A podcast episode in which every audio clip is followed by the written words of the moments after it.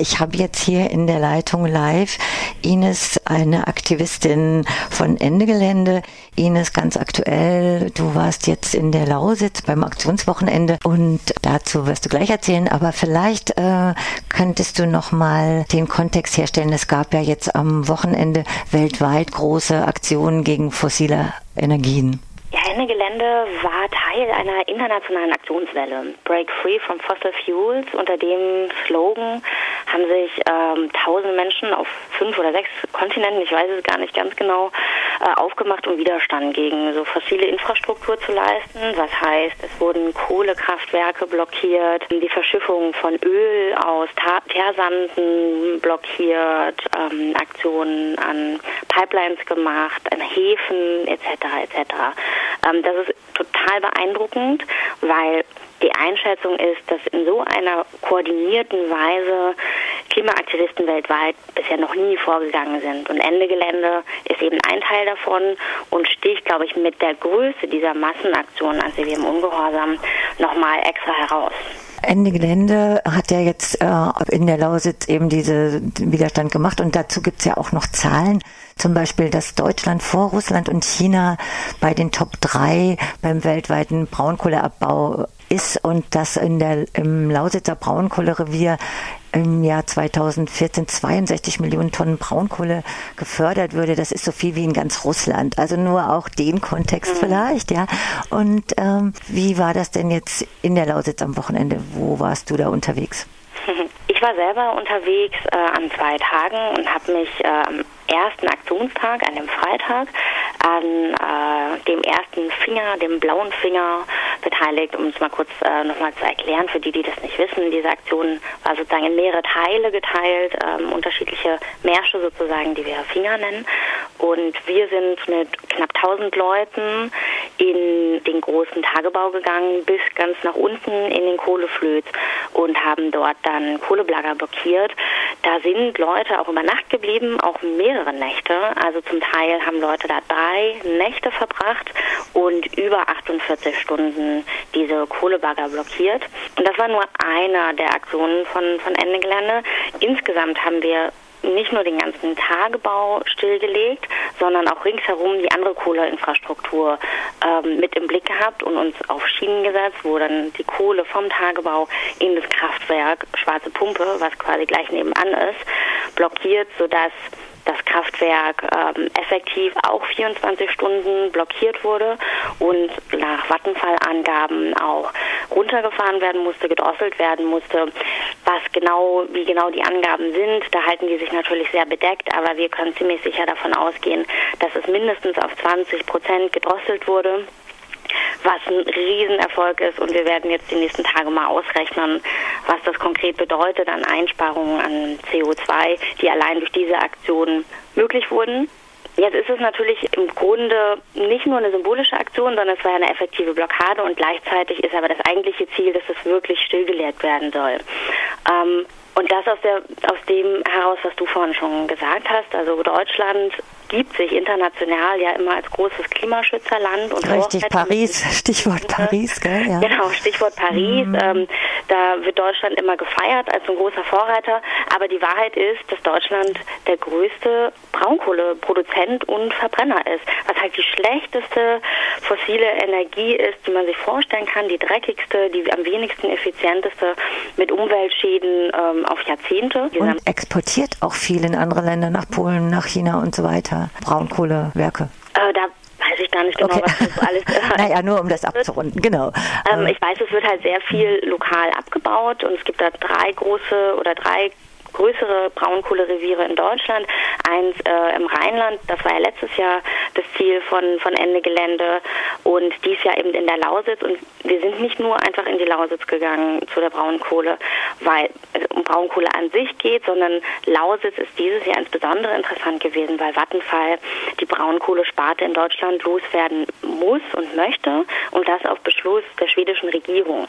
Ähm, das heißt, jetzt läuft gerade ein Verkaufsprozess und anstatt Klima verantwortlich zu handeln und irgendwie etwas dazu beizutragen, dass diese ambitionierten Ziele, die da in Paris vereinbart wurden, nicht nur Schall und Rauch sind, ist es natürlich notwendig, das nicht einfach an den nächsten Investor zu verkaufen, sondern jetzt die Gelegenheit zu nutzen und das Ding stillzulegen, für Renaturierung zu sorgen und auch für einen gerechten sozial-ökologischen Wandel in der Region, weil es ist uns natürlich auch klar, die Leute in der Region brauchen eine Perspektive, wollen irgendwie oder wollen und müssen ihren Lebensunterhalt verdienen und es gibt natürlich viele Alternativen als die Braunkohle, aber bisher blockieren politische Akteure und auch Unternehmen die Transformation, die so dringend notwendig ist. Es gab ja auch eine breite Resonanz, aber eben auch Gegenreaktionen und auch eine Gegendemo. Hast du davon was mitgekriegt?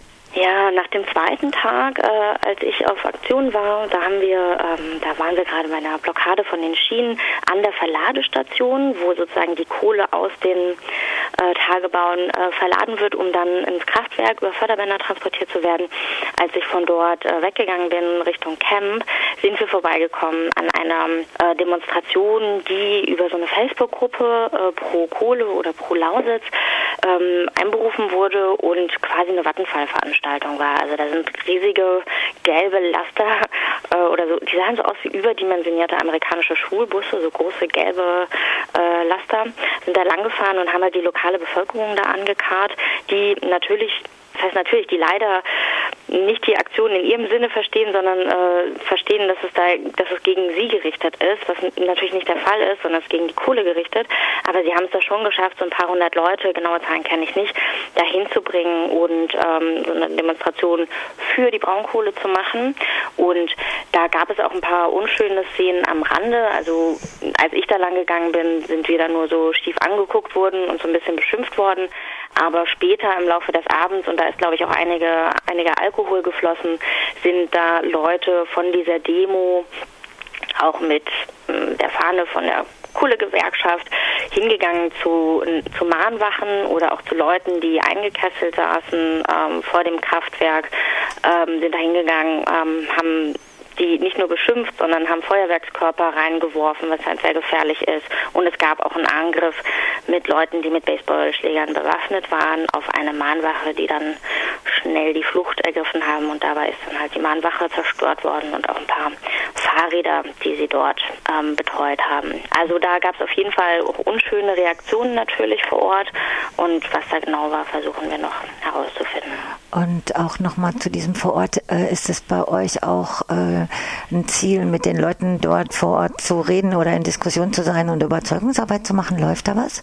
Also im, im, Vorhinein gab es auf jeden Fall auch schon Informationsveranstaltungen und Auseinandersetzungen, auch auf, äh, auch auf kleiner, enger politischer Ebene, wo klar war, da sitzen Entscheidungsträgerinnen und Träger.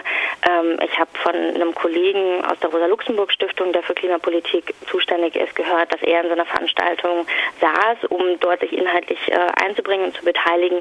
Und die Reaktion war halt oft ein, ein Nicht-Zuhören, also echt explizit von denjenigen, die da politische Verantwortung tragen, wie die Bürgermeisterin von Spremberg, die äh, einfach so konsequent alles ignoriert und niemandem zuhört, wenn sobald sie ihren Text losgelassen hat.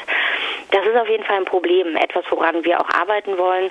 Und wir haben ja von Anfang an gesagt, wir kommen jetzt auch nicht nur für dieses Wochenende, sondern wir kommen auch immer wieder. Und das heißt nicht, dass wir äh, nur dahin gehen äh, für Blockaden, sondern dass es natürlich auch darum geht, vor Ort in Diskussionen zu sein, sich auseinanderzusetzen mit den Bürgerinitiativen, weil man muss natürlich auch sagen, es gibt dort Gruppen ähm, und auch kleine Dörfer. Im Proschim waren wir ja das von Abbaggerungen bedroht.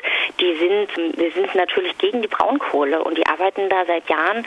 Mit denen sind wir im Gespräch, aber natürlich versuchen wir das auch mit der Bevölkerung, auch wenn das äh, sich als schwer im Moment herausstellt. Aber da bleiben wir dran.